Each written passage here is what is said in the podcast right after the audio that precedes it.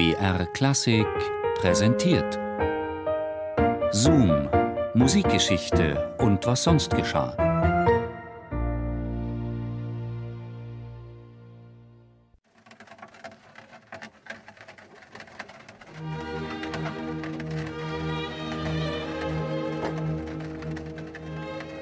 Das Magazin der Kutsche ist mit wenigen Habseligkeiten bepackt. Ein kleines Spinett, einige Bücher und Noten, etwas an Kleidung und natürlich die persönlichen Erinnerungsstücke, die Josef Michel, um sie vor Schlagschäden zu schützen, zwischen den Kleidungsstücken verstaut hat. Unter den eingepackten Kompositionen befand sich auch eine Abschrift seines Oratoriums Joas Redi Juda. Der bayerische Kurfürst Maximilian III war 1772 bei der Uraufführung in München von diesem Werk so begeistert gewesen, dass er ihn Stantepede zu seinem Kammerkompositeur ernannte. Er zahlte den Lohn für Michel sogar aus der privaten Schatulle. Josef Michel liebte seine Arbeit am Münchner Hof. Viele andere Musiker bemühten sich vergebens, sich bei Hofe für eine solche Stellung ins Gespräch zu bringen, übrigens auch Wolfgang Amadeus Mozart, der den Kurfürsten am 30. September 1777 morgens auf dem Weg zur Messe abpasste und ihm mit folgenden Worten seine Dienste anbot. Ich versichere Eurer Durchlaucht, ich würde München gewiss Ehre machen. Er, Josef Michel, geboren im oberpfälzischen Neumarkt, hatte diesen Posten seinerzeit inne und Mozart wurde wegen mangelnder Vakatur abgewiesen. Michels größter Erfolg war im Jahr 1776, als er innerhalb von nur vier Wochen für den erkrankten Josef Myslivicek einspringen durfte. Zur Eröffnung der neuen Karnevalssaison vertonte er Metastasios Libretto Il Trionfo di Clelia im Stil der Opera Seria. Beim Schreiben der Rezitative unterstützte ihn der erfahrene Hofkompositeur Andrea Bernasconi. Seit einigen Jahren sorgte sich dieser lediglich noch um die kurfürstliche Kammermusik.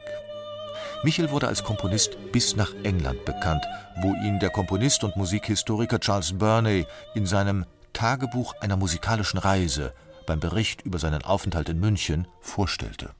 Sein Genie bedarf nur bloß noch des Impfmessers der Zeit und mehrer Erfahrung, um die geilen Auswüchse hinwegzuschnitzeln. Das Rad der Fortuna drehte sich weiter. Durch den überraschenden Tod des bayerischen Kurfürsten im Dezember 1777 als Folge einer Blatterninfektion endete das Geschlecht der Wittelsbacher in Bayern. Neuer Kurfürst wurde Karl Theodor, zuvor Kurfürst von Pfalz-Sulzbach.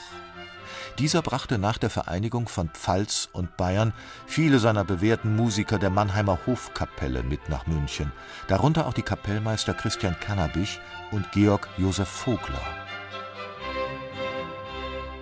Für den Kammerkompositeur Michel hatte man keine Verwendung. Eine harte Zeit stand dem gerade 39-Jährigen bevor. Drei Jahre war er so gut wie mittellos. Als Ziel seiner Reise hatte Josef Michel das Kloster Weihern, eine einsam im Mangfalltal gelegene kleine Propstei auf halber Wegstrecke zwischen München und Salzburg.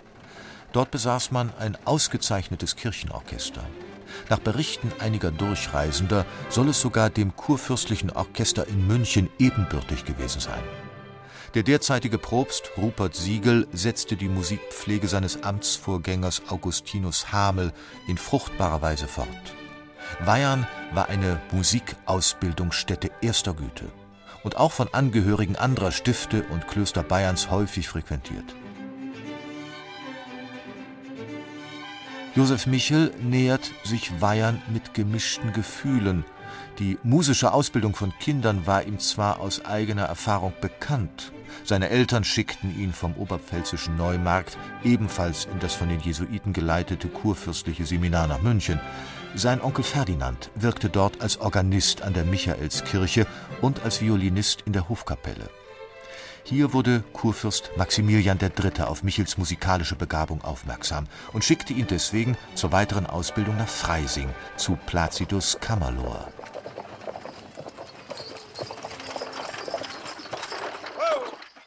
Als erster begrüßte der Musikdirektor Lorenz Justin Jan Ott Michel an seiner neuen Wirkungsstätte. Er stellte ihm seine neuen Kollegen in Weyarn vor und führte ihn in die nach dem großen Brand von 1677 wieder aufgebaute Bibliothek, in der sich unter anderem 500 Musikhandschriften befanden.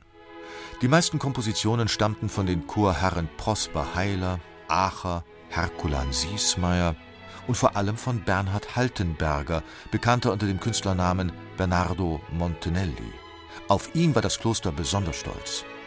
1776 kam ihm vom Freisinger Fürstbischof Ludwig Joseph von Welden im Alter von 28 Jahren für seine Kompositionen eine besondere Ehrung zuteil. 1780, nur zwei Jahre nach der Ankunft Michels in Weyarn, starb Haltenberger plötzlich und unerwartet. Die Säkularisation bedeutete auch für das Kloster Weyarn und die dort praktizierte Musik das Ende.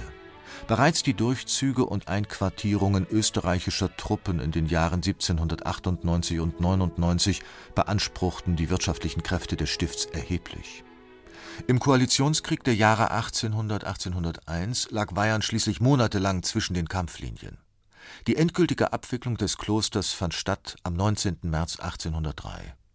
Die 33 Chorherren verteilten sich auf die umliegenden Gemeinden oder kehrten in ihre Heimatorte zurück Michel zog nach 20-jähriger Tätigkeit in Weyarn wieder nach Neumarkt und verbrachte dort weitere 15 Jahre seines Lebens.